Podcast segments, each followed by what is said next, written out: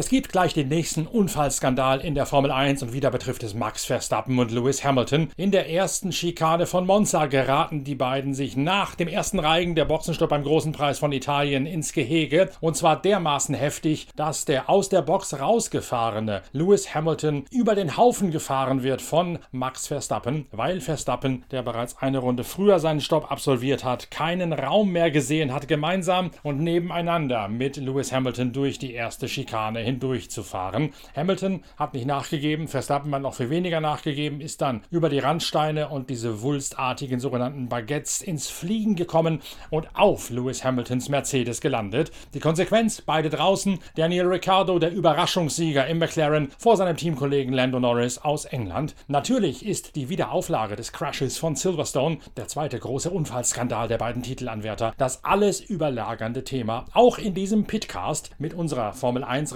Reporterin Inga Stracke und mir, Norbert Okenga, als Chefredakteur der Zeitschrift Pitwalk. Wir müssen aber auch beleuchten, ob nicht Daniel Ricciardo auch ohne diese Karambolage den großen Preis von Monza vielleicht sogar gewonnen hätte und warum dieses Wunder in Orange zustande gekommen ist. Los geht's aber natürlich mit einer ausgiebigen Betrachtung des neuerlichen Crashgate von Hamilton und Verstappen. Viel Spaß dabei.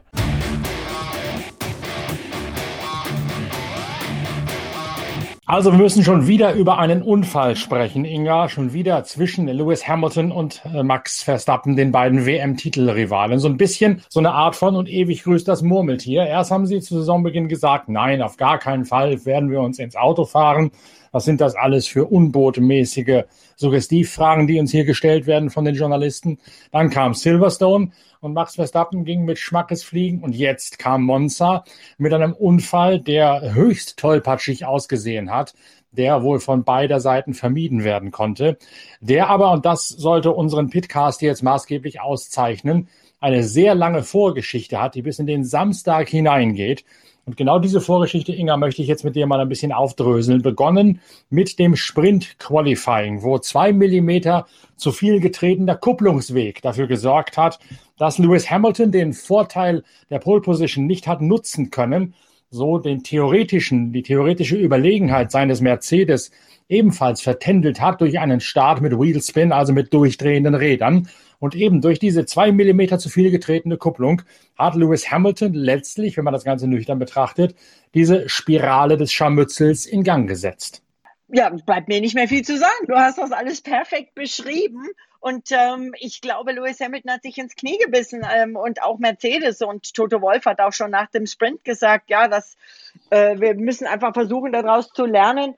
Aber also es haben viele nicht viele gute Haare am Sprint gelassen, wenn man das jetzt mal so verknobelt sagen darf, wie ich das jetzt versucht habe, ein wenig diplomatisch zu sagen. Aber ähm, ja, äh, wenn es gut läuft, dann ist so ein Sprint halt klasse, dann jubelt man und wenn es schlecht läuft, dann, dann kann man auch sagen, äh, was brauchen wir diesen Sprint. Aber nichtsdestotrotz, für Valtteri Bottas lief super, bis auf die Tatsache, dass er ja dann seine im Sprint ebenso verdiente Pole Position direkt mal verloren hat, weil sie eine ähm, Power-Einheit komplett gewechselt haben. Und äh, für Lewis Hamilton, ja, also man könnte ja ähm, mit ähm, Damon Hill vermuten, dass dieser hundertste Grand Prix-Sieg, den er jetzt nun schon seit ich weiß nicht wie vielen Rennen immer wieder anpeilt, irgendwie nicht kommen will.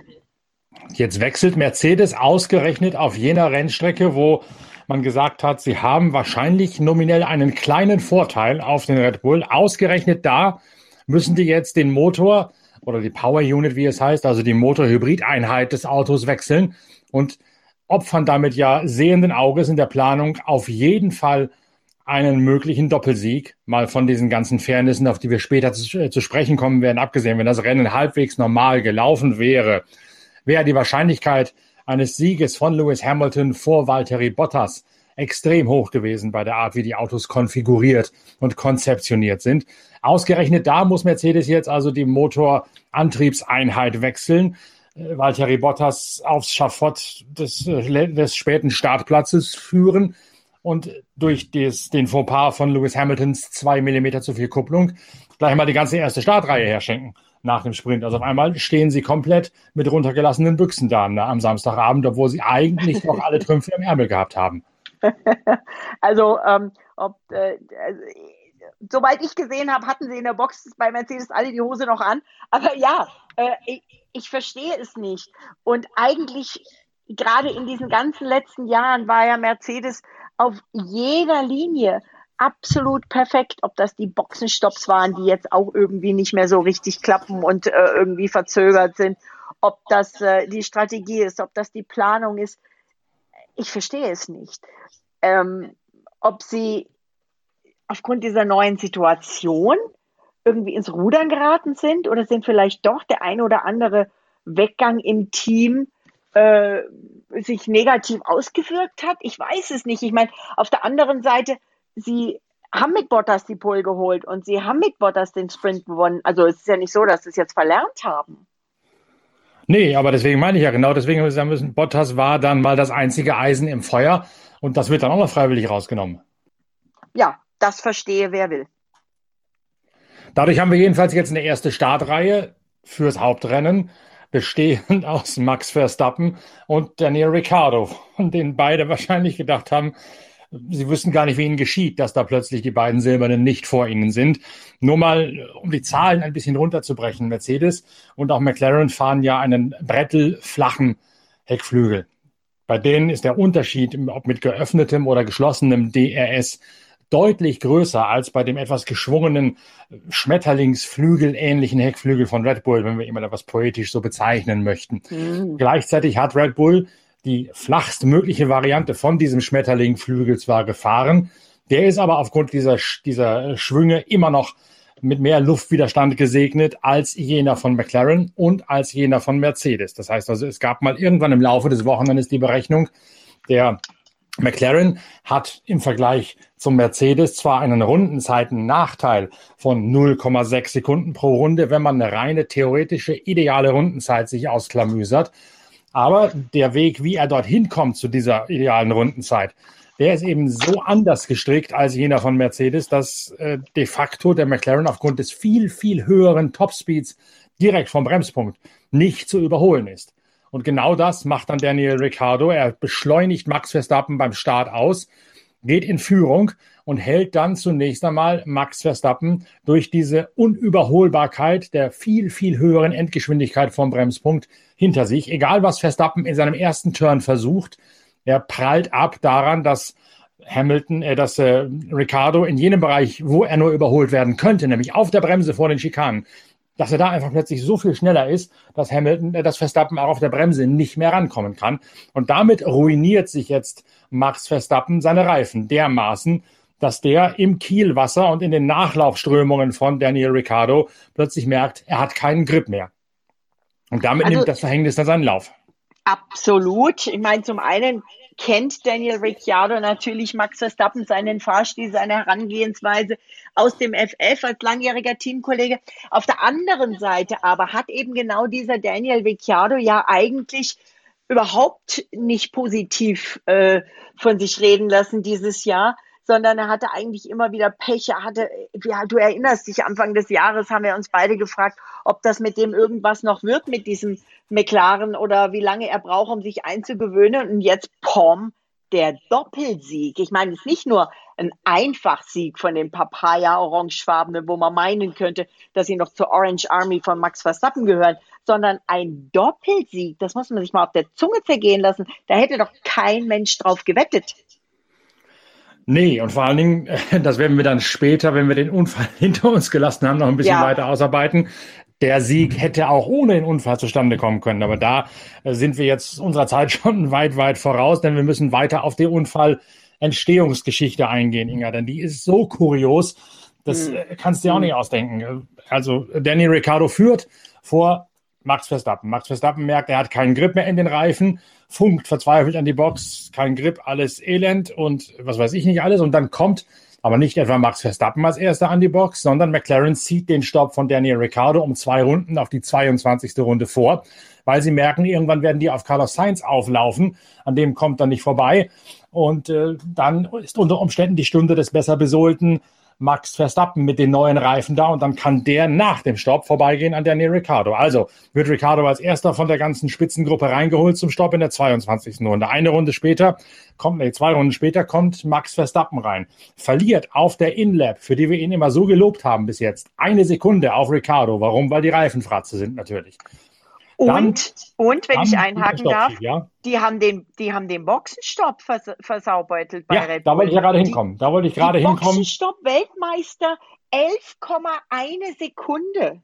Mhm. Standzeit. Das ja. Unglaublich. Und das wiederum hat natürlich den Grund in dieser Regelreform, die Mercedes denen in den Kragen gekippt hat, wo diese sogenannten intelligenten Schlagschrauber nicht mehr intelligent sein dürfen. Auch das weißt du natürlich. Da ist ein Knopf dran, ja, ja. den der Mechaniker drückt, bevor er den Schlagschrauber zum Festzurren der Radmutter ansetzt. Dieses das, der Drehmomentwiderstand merkt dann, Radmutter ist fest, gibt Funksignal an den, an den Lollipop-Mann, der vorne sagt, kannst losfahren dieses, diese intelligente Wahrnehmung der Drehmomentveränderung, jetzt, wo das Ding merkt, Radmutter ist fest, die darf jetzt nicht mehr aktiviert werden. Der Fahrer, der, der Mechaniker muss selbst auf den Knopf drücken, wenn er merkt, die Radmutter ist fest. Wenn er den Knopf aktiviert, bevor er die, den Schlagschrauber ansetzt, so wie er das früher gemacht hat, dann passiert genau gar nichts. Da bleibt das Ding einfach stumm, weil eben nicht, weil diese Funktion nicht mehr hinterlegt sein darf. Und genau das ist passiert. Die haben vorne rechts, wenn ich es richtig sehe, den Befehl ins Leere laufen lassen, weil der Mechaniker zu früh gedrückt hat. Und bis das dann realisiert wurde, war so viel Zeit vergangen, dass der Stopp deine angesprochenen 11, Dingsbums statt normaler drei Sekunden gedauert hat. Und dadurch ja. haben sie Max Verstappen letztlich genau in die Fänge des später stoppenden Lewis Hamilton geschickt der dann genau quasi gleichzeitig mit diesem Verstappen-Stopp in der zweiten Chicane Lando Norris überholt hat. Aber dann kam Hamilton rein. Auch sein Stopp nicht optimal. 4,2 Sekunden, auch das ist zu lang. Ja, da lag die Verzögerung hinten links, aber was noch viel schwerer wiegt meines Erachtens, ist der schwere Denkfehler bei Mercedes. Sie sagen, sie haben gesehen, der Stopp von Max Verstappen ist überhaupt nichts.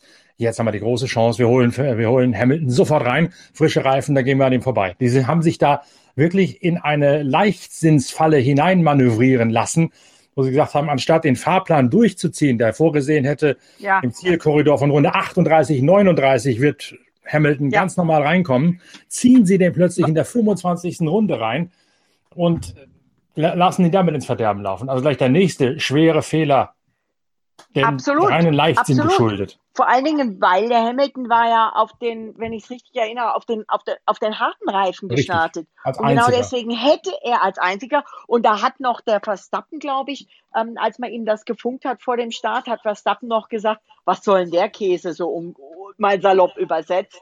Das ist ja eine ganz komische Idee. Und ähm, dass man das dann nicht durchgezogen hat. Aber selbst, und das hat ja Toto Wolf nach dem Rennen gesagt, selbst mit dem leicht verpatzten Stopp und der geänderten Strategie hätte es trotzdem der Sieg für Hamilton sein können. Und das ist ja nun wirklich verquer. Ja, das ist sehr verquer aufgrund des gerade angesprochenen Szenarios mit dem McLaren und der höheren Endgeschwindigkeit.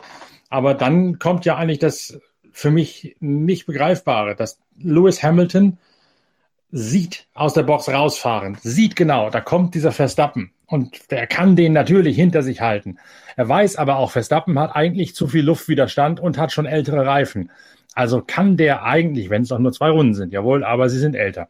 Also kann er es eigentlich riskieren, Max Verstappen vorbeifahren zu lassen und eben zu warten, diese eine halbe Runde, bis seine Reifen auch auf Temperatur sind und dann vielleicht sogar in Richtung Lesmo Parabolica schon den ersten Angriff lancieren, aus dem Windschatten raus wieder an Max Verstappen vorbeigehen.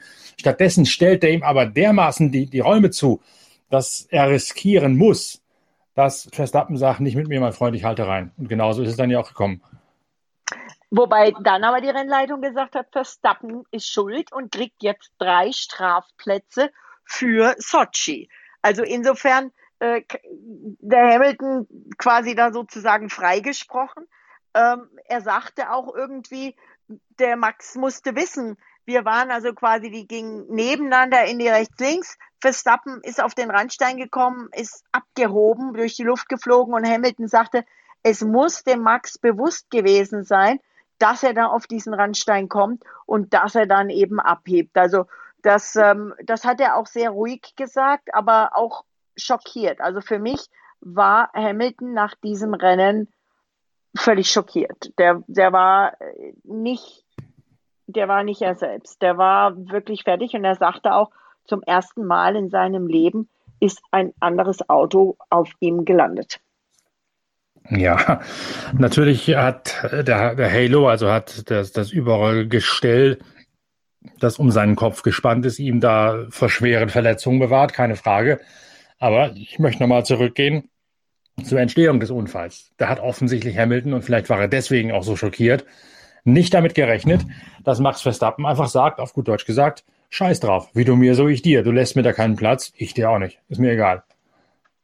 Ja, wobei man bei Max Verstappen damit immer rechnen muss, glaube ich. Also jetzt nicht das nicht böse gemeint, sondern es ist einfach, das ist einer, der weiß, was er will und der geht 100, wenn nicht 110 Prozent genau in die Richtung dessen, was er will. Und das, äh, da ist er schon ein bisschen zurückhaltender geworden, als er früher war. Aber das muss ein Hamilton wissen. Also ich glaube, dass die in dem Moment beide nicht so drüber nachgedacht haben. Ich glaube aber auch, dass bei Hamilton vielleicht im Hinterkopf noch drin war, wie er bei diesem Sprintrennen einfach nicht vorbeigekommen ist. Und vielleicht war das einfach so drin, dass er sich gedacht hat, nee, nee, nee, nee, nee. Ich muss jetzt dranbleiben und vorne bleiben und schauen, dass ich die Nase vorne habe, weil sonst komme ich danach wieder nicht vorbei. Ja, so wird es gewesen sein. Aber er hat eben völlig falsch eingeschätzt, dass Max Verstappen das nicht mit sich machen lässt. Und das kapiere ich nicht, warum er das nicht realisiert hat, dass Max Verstappen sehr wohl so gepolt ist zu sagen, nicht mit mir. Wenn du mir keinen Platz lässt, ist es mir egal, wenn ich dir ins Auto fahre, dann kann ich es eben auch nicht ändern. Ja, und dann hat halt den Verstappen so richtig hoch katapultiert. Und dann muss ich ganz ehrlich sagen, erstens, Halo sei Dank. Also ohne diesen Halo und, und einmal mehr, ohne diesen Halo wäre Lewis Hamilton nach diesem Crash nicht zu den Interviews gegangen und gelaufen. Und äh, wer weiß, ob er überhaupt hätte aussteigen können. Er hat ja sogar mit Halo, und das sieht man in manchen Nahaufnahmen, äh, ist dieses, dieses, dieser Red Bull von Verstappen mit dem Unterboden auf Hamiltons Airbox und Halo gelandet. Das rechte Hinterrad aber ist tatsächlich auf Hamiltons Kopf, also auf dem Helm gelandet. Ja, und er stand auch. Ja. Bitte? Das hat ihn gedetscht, ja. Absolut. Und er stand auch bei den Interviews danach da, so ein bisschen schief und hat sich immer wieder die linke Schulter massiert und hat auch gesagt so, also, nee, ich bin nicht wirklich okay. Das, mir geht's nicht richtig wirklich gut. Also, der hat, der wird auch heute mehr als einen steifen Nacken haben. Abgesehen vom psychischen, dass einfach dieser Schock, das ist ja wirklich ein, ein, ein, ich sage sag jetzt mal ganz dramatisch, ein Schock fürs Leben, aber auf der anderen Seite auch dieser, dieser Impact, dieser Aufprall, das äh, muss ja durch den ganzen Körper gegangen, das muss ihn ja richtig zusammengestaucht haben. Und mein, wir wissen alle, was so ein Rad wiegt, was ein Formel-1-Auto wiegt.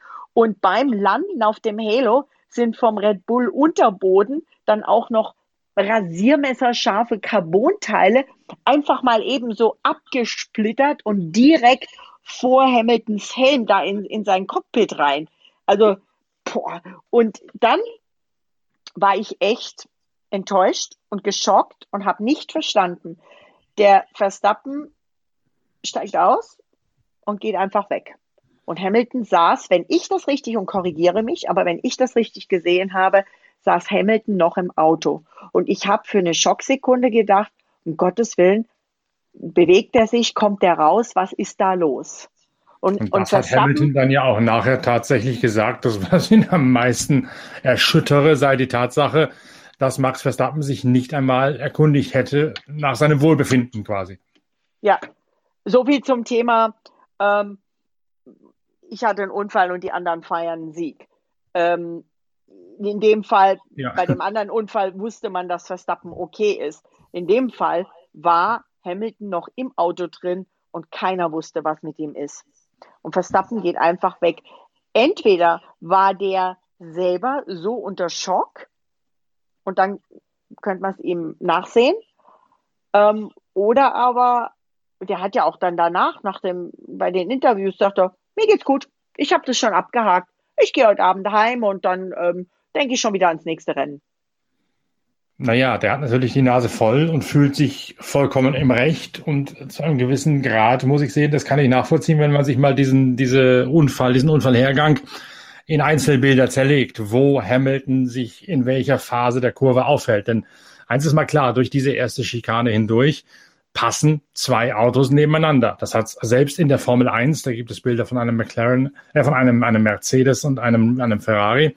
Das hat selbst in der Formel 1 schon gegeben, dass man zu zweit durch die erste Schikane durch kann. Das hätte Lewis Hamilton möglich machen können. Ja, also ich, ich will mal nichts gegen, Gegenteiliges sagen zu dem, was die Rennleitung entschieden hat, weil ich glaube, dass Michael Massey und die Stewart sich das schon sehr genau angeschaut haben, bevor sie die Strafe ausgesprochen haben.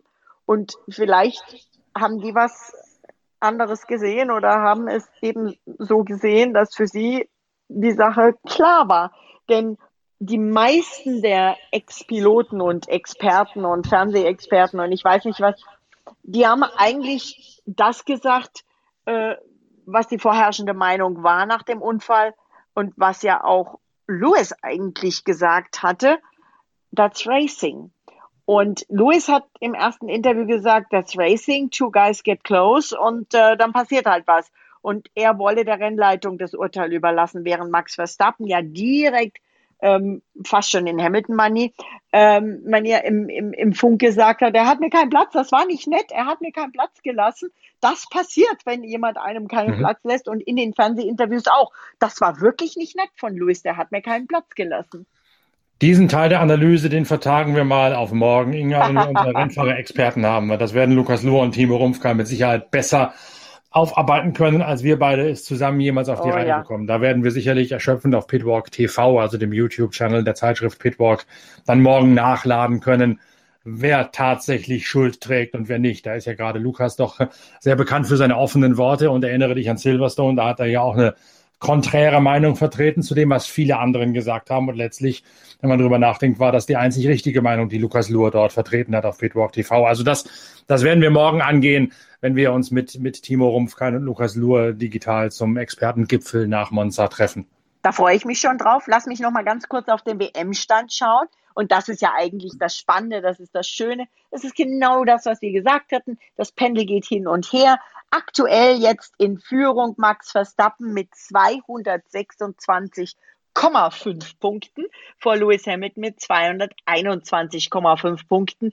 Äh, da gab es ja eben noch die Punkte durch den Sprint im Hauptrennen in Monza, haben sie ja beide keine Punkte bekommen. Valtteri Bottas Platz 3 mit 141 und dann kommt schon Lando Norris. Also das die Fahrer-WM und schauen wir auf die Konstrukteurs-WM, während bei den Fahrern Max Verstappen führt, führt bei den Konstrukteuren, bei den Teams Mercedes mit 362,5 vor Red Bull Racing mit 344,5 und McLaren jetzt Platz 3, 215. Also können wir uns dann bald auf die Pressemitteilung freuen, dass Mercedes den Konstrukteurs-WM-Titel feiert. Weil sie nämlich die Fahrer-WM nicht gewinnen werden, müssen sie also dann den Nebenkriegsschauplatz zum wichtigsten Kommunikationsinstrument erheben. Da sind die Presseabteilungen ja doch sehr flexibel, was sowas angeht. Aber ich möchte nur mal darauf eingehen, dass äh, Toto Wolf erstens gesagt hat, Hamilton hätte das Rennen gewinnen können, wenn er nicht da im Kiesbett sich gestapelt hätte mit Max Verstappen. Äh, das glaube ich nicht, weil ganz offensichtlich, was ich gerade schon gesagt habe, dieser Endgeschwindigkeitsvorteil des McLaren dafür gesorgt hätte, dass Hamilton da nicht dran vorbeigekommen wäre an Daniel Ricciardo. Es würde mich sehr wundern, wenn das funktioniert hätte. Naja, es ist dann noch die Frage, ein Schelm ist, wer Böses dabei denkt, die haben natürlich den gleichen Motor. Ich weiß es nicht, ob es da so weit gehen würde, dass, äh, dass da nochmal irgendwie vielleicht von Team zu Team geredet wird. Das weiß ich nicht. Auf jeden Fall war Toto Wolf sehr stolz nach dem Rennen, dass eben äh, drei seiner Motoren auf dem Podium waren. Ach so, das ist dann die nächste Kommunikationsschiene, die aufgemacht wird. Wenn Mercedes nicht gewinnt, gewinnt Mercedes doch, weil Mercedes irgendwie und so weiter. Es hätte dann natürlich nur über Rabattgutscheine gehen können. weil Mercedes ja immer sagt und auch McLaren immer sagt, McLaren ist ein Kundenteam. Da ist nichts mit äh, Semi-Werksunterstützung und tralala, sondern McLaren ist ein reines Kundenteam. Da kann man dann im Prinzip nur sagen, okay, dann gibt's halt nächstes Mal 15 Prozent auf alles außer Tiernahrung. Und vor allen Dingen auf Schuhe. Die brauchen sie jetzt natürlich, weil sie alle aus den Schuhen rausgetrunken haben. Selbst Journalistenkollegen haben bei den Fernsehinterviews am, am Gatter, wie wir es nennen, also in der Mixzone, Daniel Ricciardo ihren Schuh hingehalten, um äh, daraus zu trinken oder dass er daraus trinkt. Also äh, Ricciardo lief auf jeden Fall gestern Abend nur noch auf Socken rum. Und äh, das muss man auch mal genauer lüften, warum der eigentlich plötzlich wieder da ist wie Phoenix aus der Asche. Tja, ich glaube, das würde ich mal gerne von Lukas wissen, wie sowas geht und wie man sich als Fahrer danach fühlt, wenn, wenn man eigentlich quasi von, von so vielen abgeschrieben wurde, wenn es so vermurkst läuft, dass man sich selber hinterfragt, denn das hat er ja getan und auf einmal, peng, fährst du da den Doppelsieg ein.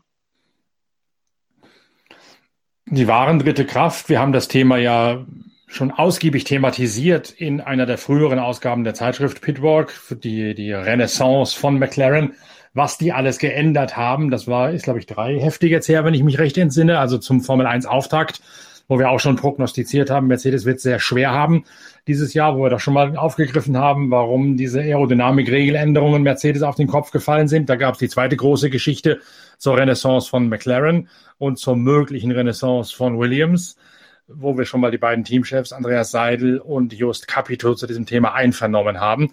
Und da ist eigentlich schon klar geworden, dass Mercedes, die Mercedes Power im McLaren mit dafür Sorge tragen wird, dass McLaren sich als dritte Kraft etabliert. Von Siegen allerdings hat da noch keiner gesprochen. Nö. Aber äh, ich finde es herrlich, wie äh, sowohl der Just Capito sich irgendwie gefreut hat, weil der kann ja eigentlich auch ganz happy sein, hat wieder Punkte eingefahren mit Williams, aber auch äh, Andreas Seidel. Also prima. Ähm, man könnte jetzt auch die ähm, deutsche Formel 1 PR-Schiene anschieben und sagen, tja, deutsche Teamchefs. Und österreichische Teamchefs, die Kohlefaserteile aufklauben müssen und Wunden lecken müssen, spricht Dr. Helmut Marko. Der so hat's Toto Wolf dann auch gesagt, die ganze Rhetorik seitens Red Bull ließe wohl eher darauf schließen, dass die schon wissen, dass Verstappen da einen Bock geschossen hätte. Und Toto Wolf führte auch den Begriff des taktischen Fouls in die Diskussion ein. Also ein Begriff, der eigentlich aus dem Fußball kommt, nach einem Ballverlust den Gegner sicherheitshalber umsensen, um einen Konter zu vermeiden.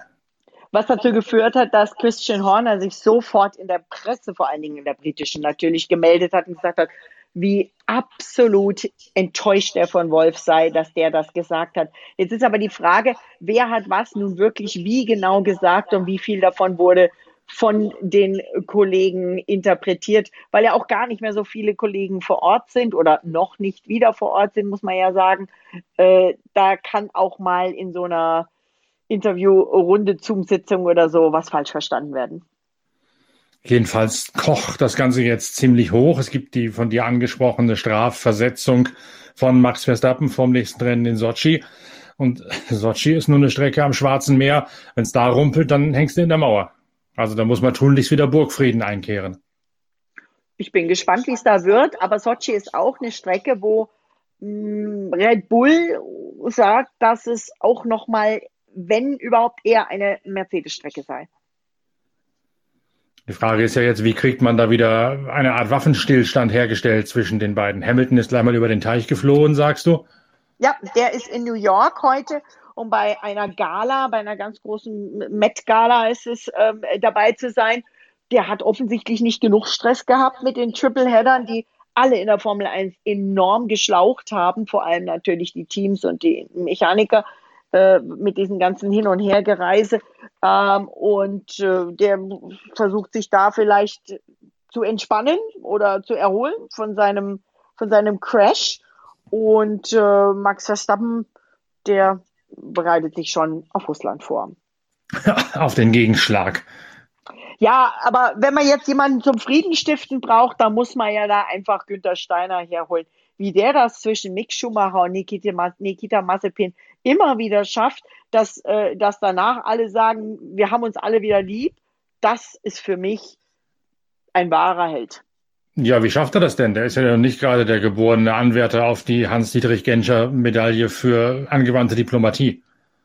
Vielleicht gerade deshalb. Ja. Vielleicht sagt er ein paar Mal viele Worte, wo es äh, bei Netflix rausgepiept werden oder auch nicht rausgepiept werden müsste.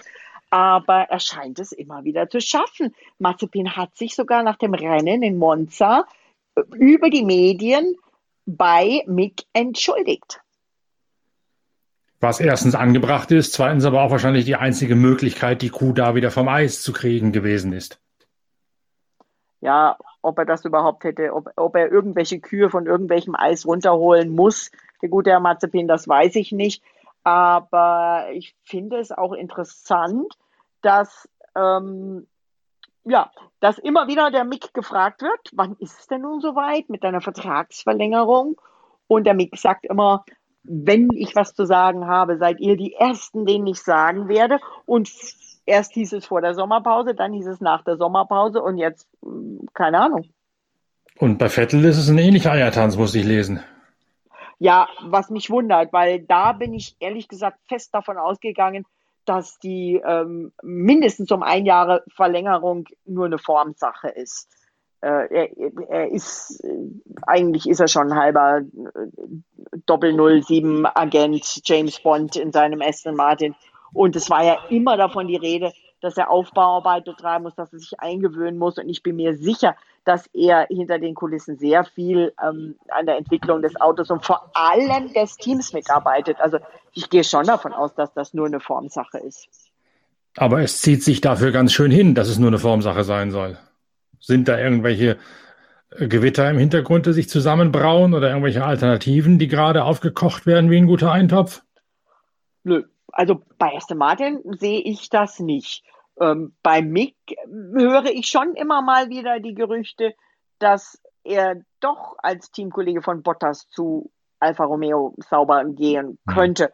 Auch wenn eigentlich sagt er wortwörtlich, ich glaube, dass wir in den finalen Schritten sind mit dem Team und wenn es was zum Bekannt geben wird, seid ihr die Ersten, die von uns davon erfahren werden. Aber er sagt nicht, mit welchem Team, wenn man jetzt hier als Shell mal zwischen die Zeilen lesen will. Weil das Team könnte auch das Schweizer Team sein. Ja, man muss zwischen den Zeilen lesen, wenn die da so kryptisch reden, wie Politiker es tun, was ich persönlich ehrlich gesagt lächerlich finde, wenn da solche unsinnigen Aussagen äh, abgefrühstückt werden, wie ihr seid die Ersten, die es erfahrt, bla bla bla. Da macht er sich, tut er sich keinen Gefallen, aber man muss halt dann zwischen den Zeilen lesen und entsprechend interpretieren. Darf sich dann auch keiner beklagen, wenn dann solche Interpretationen vielleicht in die falsche Richtung laufen. Wobei ich ganz ehrlich sagen muss, auf eine gewisse Art und Weise glaube ich ihm das sogar mit dem, dass wir die Ersten sind, die es erfahren, in Anführungszeichen. Äh, aber sowohl Mick und sein Team, also sein eigenes Team um sein Management rum, als auch Haas, da muss ich echt mal ein riesen Lob aussprechen, an den Stuart, an die Jessica und auch das eben das gesamte Team Mick, wer auch immer da alles dabei ist, inklusive Sabine Kehm, die machen einen Top-Job. Also man hat jedes Wochenende habe ich als äh, Rechteinhaber, Broadcast-Partner, akkreditierte Journalistin die Chance, mit Mick in einer kleinen Runde von deutschen Journalisten auf Deutsch zu sprechen. Ich habe äh, immer wieder auch die Chance, mit ihm auf Englisch dann in der größeren Runde mit den britischen oder mit den internationalen Kollegen zu reden. Etwas, was ich leider eigentlich mag ich die Presseabteilung von Aston Martin sehr, aber und auch die ähm, Britta von, von Sebastian, aber was ich mit Sebastian dieses Jahr noch nicht ein einziges Mal hatte. Naja, wir warten ja händeringend auf deine Geschichte für die nächste Ausgabe der Zeitschrift Pitwalk zu den großen Hintergründen von Mick Schumachers Formel 1 Debüt und seiner Lernkurve. Das wird dann ja vielleicht alles da seinen Niederschlag finden, was du da rausgefunden hast. In einer Zeit, in der, man muss es doch deutlich sagen, die Recherchemöglichkeiten in der Formel 1 unter aller Kanone sind. Und dann, wie gesagt, soll sich keiner wundern, wenn irgendwelche Sachen ins Kraut schießen, wie jetzt beispielsweise auch unsere mittlerweile ja doch weit verbreitete Annahme, Ferrari mache künftig auch Indica, was wir letzte Woche angesprochen haben. Wenn man als Journalist normal arbeiten dürfte, was ja mittlerweile trotz Corona eigentlich wieder möglich sein müsste, ohne Wenn und Aber, zumindest mit diesen ganzen Gs, Wenn man da normal arbeiten könnte, würde man der Sache nachgehen und würde solche Spekulationen nicht weiter aufwerfen müssen, sondern könnte tatsächlich ernsthaft recherchieren. Wir wissen ja, wie das geht. So ist es ja nicht. Wenn man, ja, uns, tatsächlich, wenn man uns tatsächlich dieser Möglichkeiten beraubt, mittlerweile ist es nur noch ein Vorwand, dass man nicht mehr dahin darf unter Corona, wegen Corona, dann braucht sich keiner zu wundern, wenn halt entsprechend anders gearbeitet wird. Mühsam ernährt sich das Eichhörnchen und in diesem Falle im wahrsten Sinne des Wortes. Es geht nämlich nicht nur um Mick und die Hintergründe, sondern es geht auch ums Essen. Ich habe Mick gefragt, wie besonders für ihn Italien ist und die Tifosi und äh, was sein Lieblingsgericht ist. Und er sagt, Pasta Pomodoro, also er liebt italienisches Essen. Pasta Pomodoro gibt es nicht, aber ich habe trotzdem knallhart recherchiert. Es gibt wohl ein Risotto alla Monza und auch da bin ich an der Geschichte dran und am Rezept und den Fotos. Ich hoffe, ich krieg's hin. Das werden wir dann im nächsten Heft sehen. Da ist noch ein bisschen Zeit bis Ende Oktober. Zunächst einmal beschäftigen wir uns dann morgen weiter mit dem nächsten Skandal Grand Prix, dem nächsten Crashgate, äh, nämlich Verstappen und Lewis Hamilton in Monza. Dann mit den Experten Lukas Luhr und Timo Rumpfkeil in der nächsten Folge vom Expertentalk auf Pitwalk TV. Hören und sehen wir uns morgen wieder. Ich freue mich.